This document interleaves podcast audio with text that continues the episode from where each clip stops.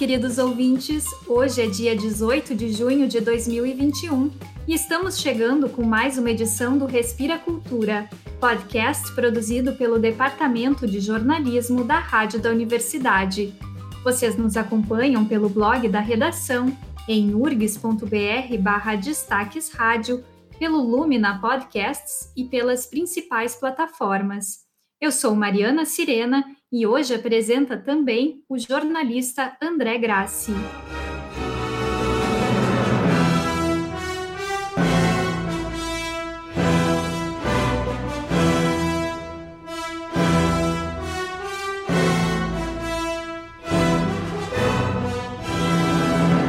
Oi, Mariana. Olá, ouvintes. Aqui André Grassi.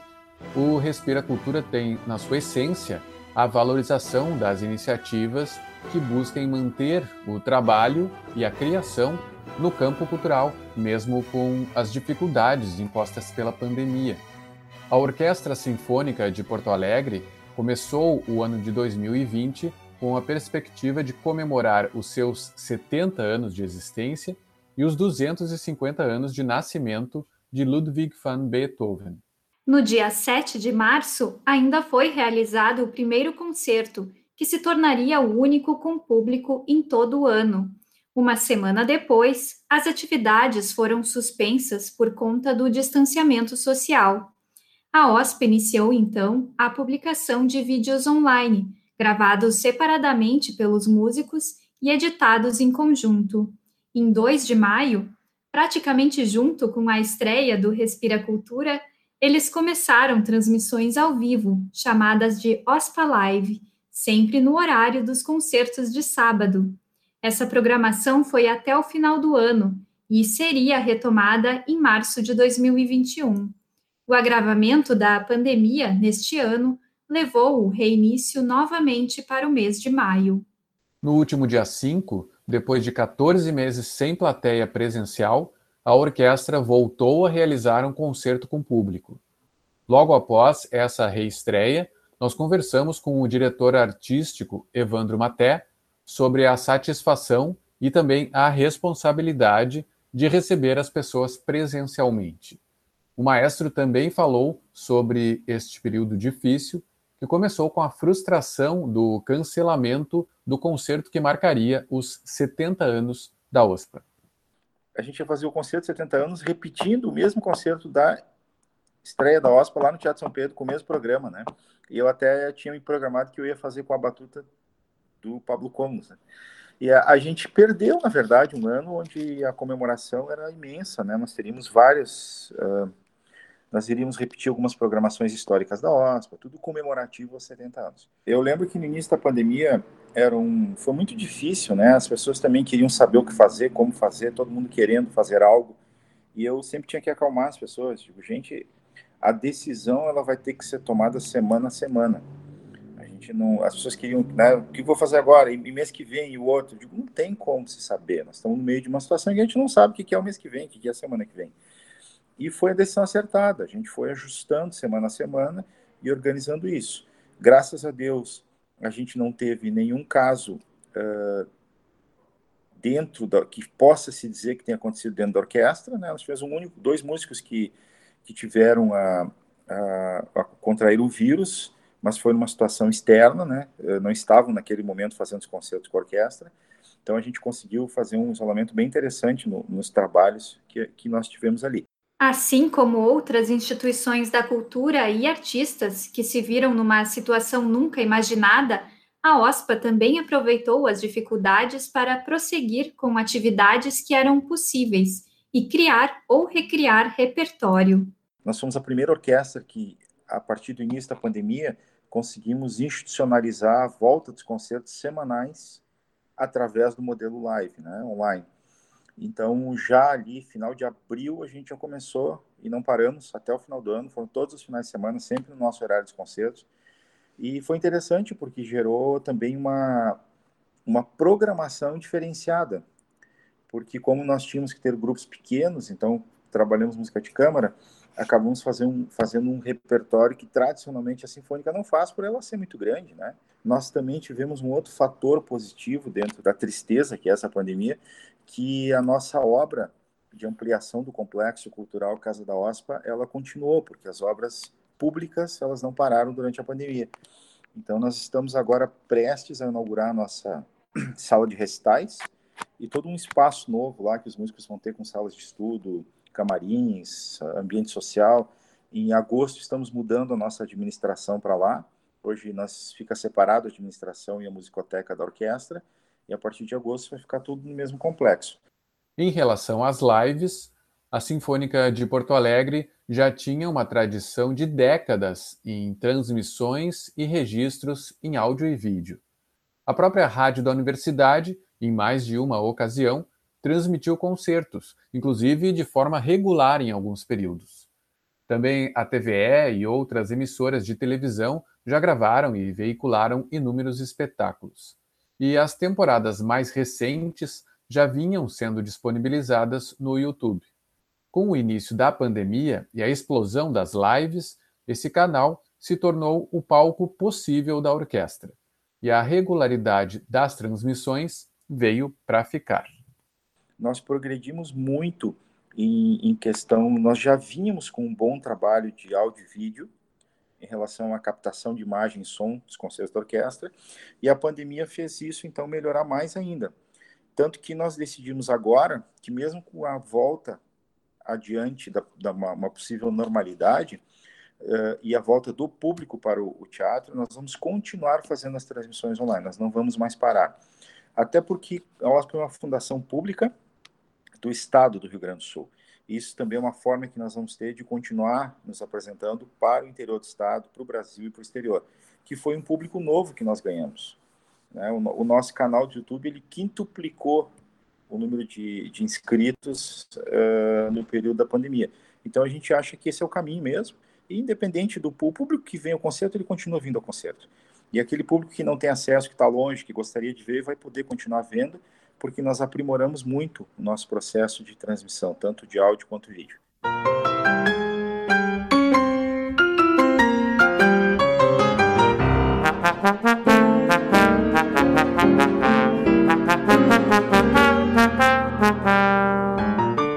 retomada das apresentações com público presencial é uma decisão delicada, até porque a crise sanitária está longe de ser controlada e até se agravando neste momento.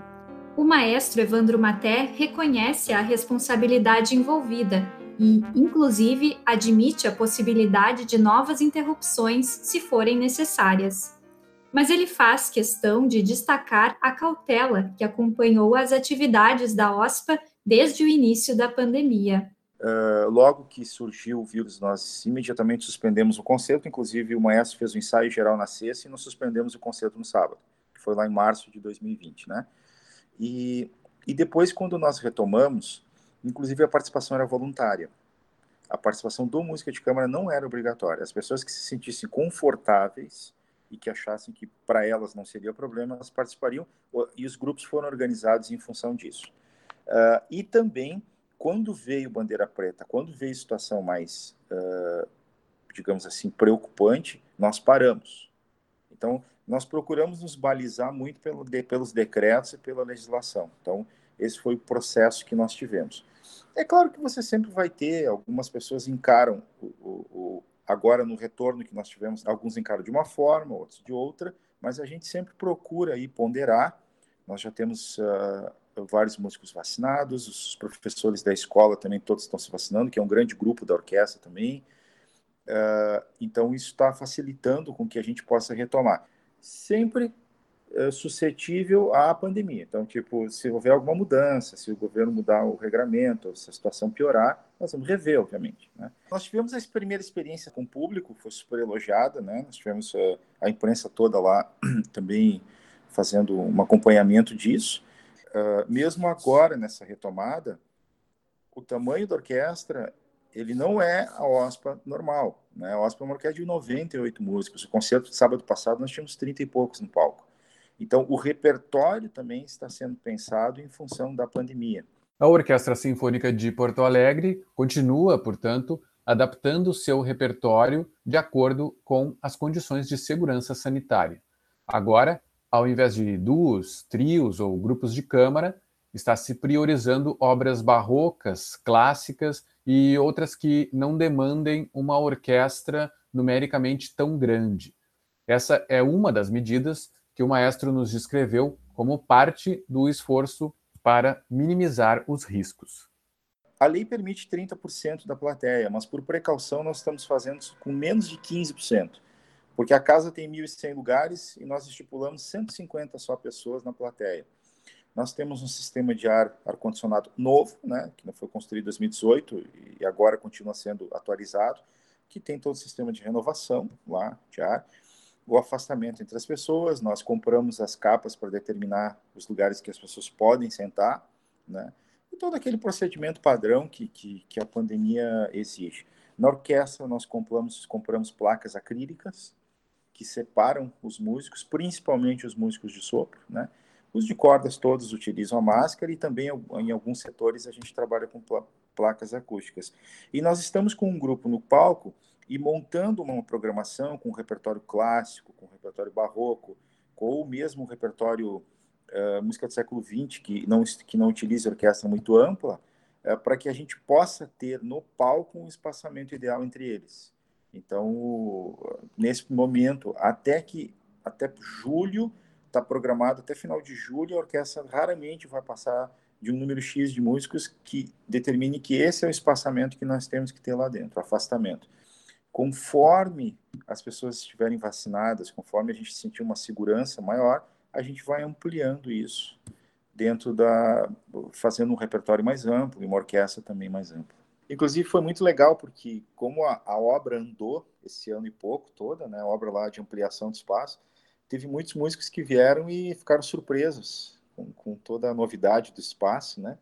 Porque eles não não, não tinham ainda vindo ali depois do, do, início da pandemia, né? E alguns ainda não se encontraram com outros. Isso eu acho que vai acontecer lá por novembro, se tudo der certo.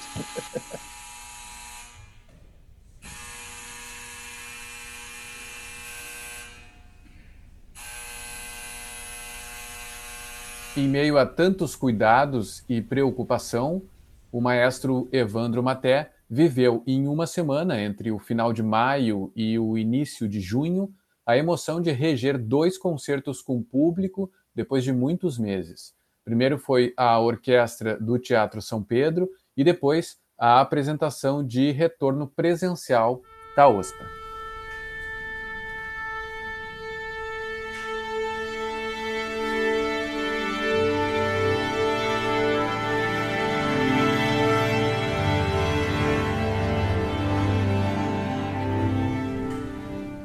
Esses dois concertos apareceu uma luz no fim do túnel. e o que também nos, ah, nos deixou muito feliz foi o público, né? É, os dois, tanto lá no Teatro São Pedro quanto na OSPA, os ingressos esgotaram assim. Nós tínhamos programado entrega na OSPA sexta e sábado, sexta no meio da tarde não tinha mais ingresso. Então as pessoas estão querendo, estão precisando, na verdade. Né?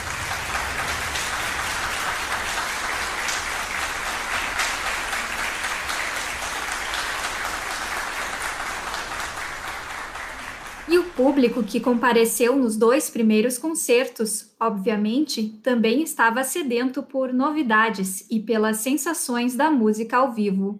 Nós conversamos com duas das pessoas que estiveram nas apresentações presencialmente e trazemos aqui trechos dos depoimentos de Marta Muli e Cleonice Burscheid sobre a experiência de reencontrar a orquestra.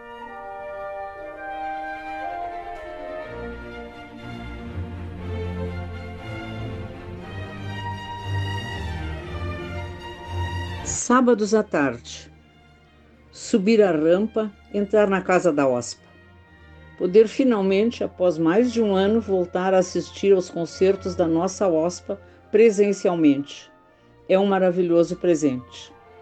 Os concertos dos dois últimos sábados seguiram os protocolos exigidos pela pandemia, dando ao público toda a segurança em seus mínimos detalhes.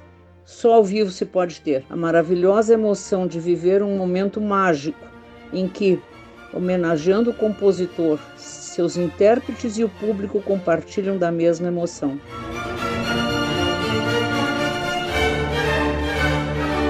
A emoção de poder voltar a assistir um concerto presencial foi enorme, muita vibração. Então, participar de um concerto na Casa da OSPA, ao vivo, foi um grande presente. A Casa da OSPA recebeu o público com todos os protocolos. Me senti bastante segura. Eu penso que a arte é um sinal de esperança, um farol que ilumina o caminho e muito, muito importante, especialmente nesses momentos difíceis pelos quais estamos passando.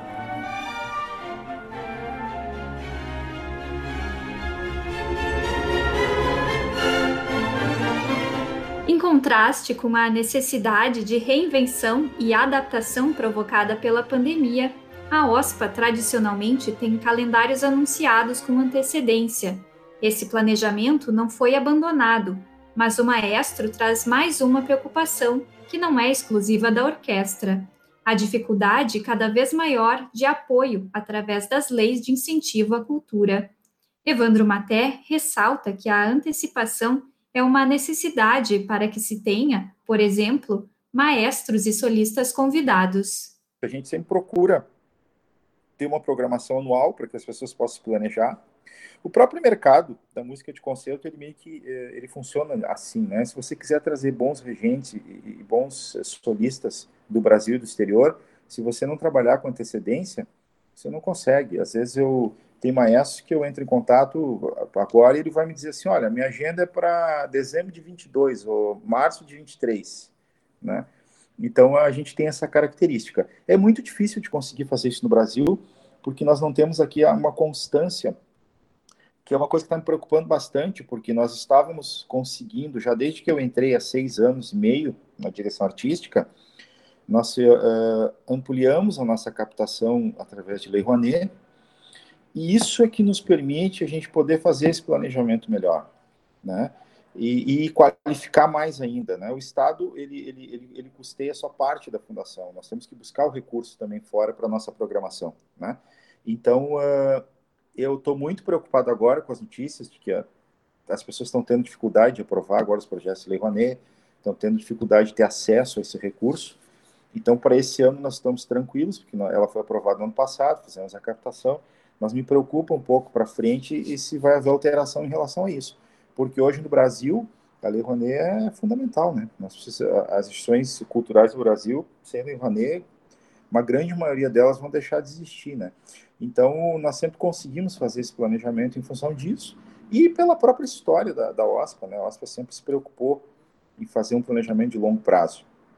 Nós temos cidades do interior que nós temos que visitar, nós temos as séries igreja, isso tudo demanda sempre um contato muito antecipado. Então, a gente precisa sempre organizar muito antes, e isso é importante, é importante para nós, para gestão, para a fundação e para o nosso público também.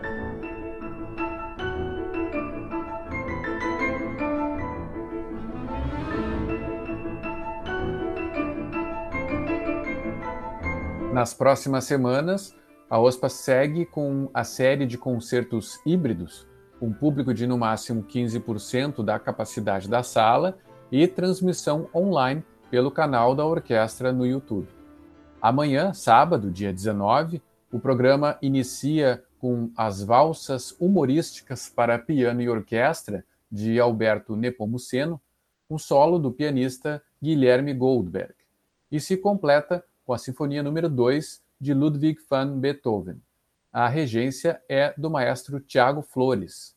Os ingressos presenciais, se ainda estiverem disponíveis, são obtidos no site uhu.com até o meio-dia de sexta e na Casa da OSPA, junto ao Centro Administrativo do Estado, na sexta à tarde e no sábado, a partir das nove da manhã.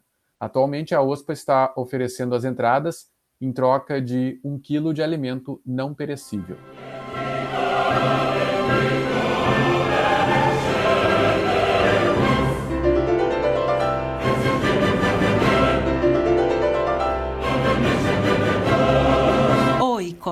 Colegas e ouvintes, aqui Liz de Bortoli. E para o nosso momento de leitura de hoje, trazemos um trecho do livro O Inverno e Depois, de Luiz Antônio de Assis Brasil. Uma curiosidade interessante é que, antes de se dedicar às letras, o escritor foi instrumentista da OSPA. Por 15 anos, ele tocou no naipe dos violoncelos. Em um concerto da orquestra em 1972, o cellista húngaro Janos Storker era o solista convidado.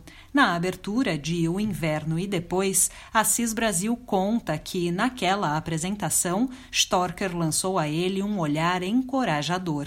Por isso, o livro é dedicado ao músico falecido em 2013.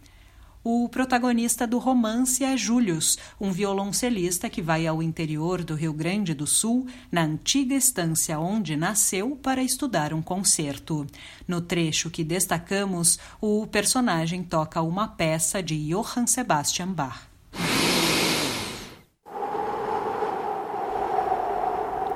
A casa está em silêncio e a natureza é apenas este silvo constante que entra pelas janelas e faz oscilar a chama do lampião.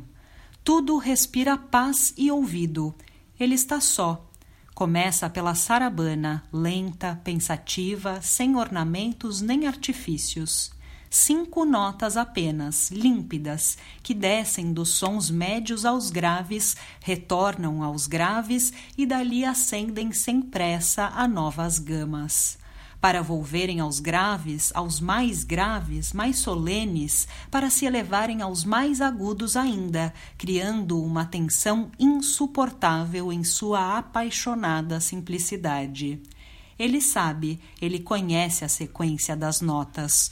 Tocou tantas vezes a sarabana que pode escutá-la como se não fosse ele a tocar essa música, que vem do território dos sonhos de uma saudade infinita, de um passado perdido nas lonjuras e a sarabana, em seus novelos de notas, leva os dedos descorados de Július à margem do congelamento a um domínio insólito percorrendo as modulações instintivas de clave.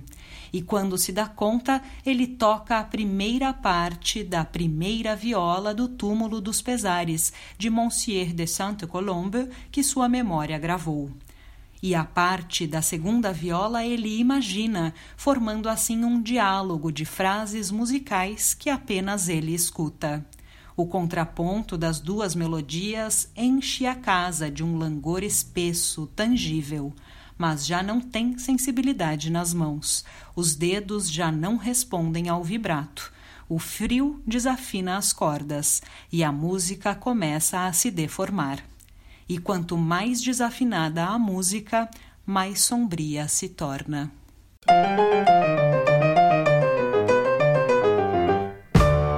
E assim, o Respira Cultura de hoje se despede por aqui. O programa teve a produção do Departamento de Jornalismo da Rádio da Universidade. A apresentação foi comigo, Mariana Sirena, em parceria com o jornalista André Grassi, que também fez a edição deste programa. Participação de Liz de Bortoli no momento de leitura. Na trilha sonora, a gente ouviu trechos de espetáculos da OSPA veiculados através do canal da orquestra no YouTube, neste período de pandemia.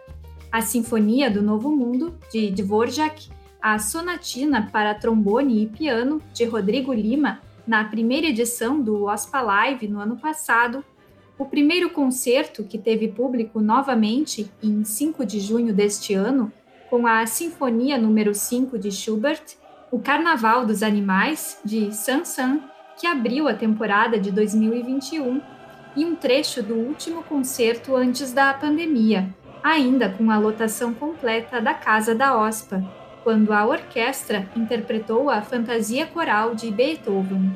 E não esquece de seguir a rádio da universidade nas redes sociais para não perder nenhum conteúdo. A gente volta na próxima sexta-feira pela manhã. Até lá!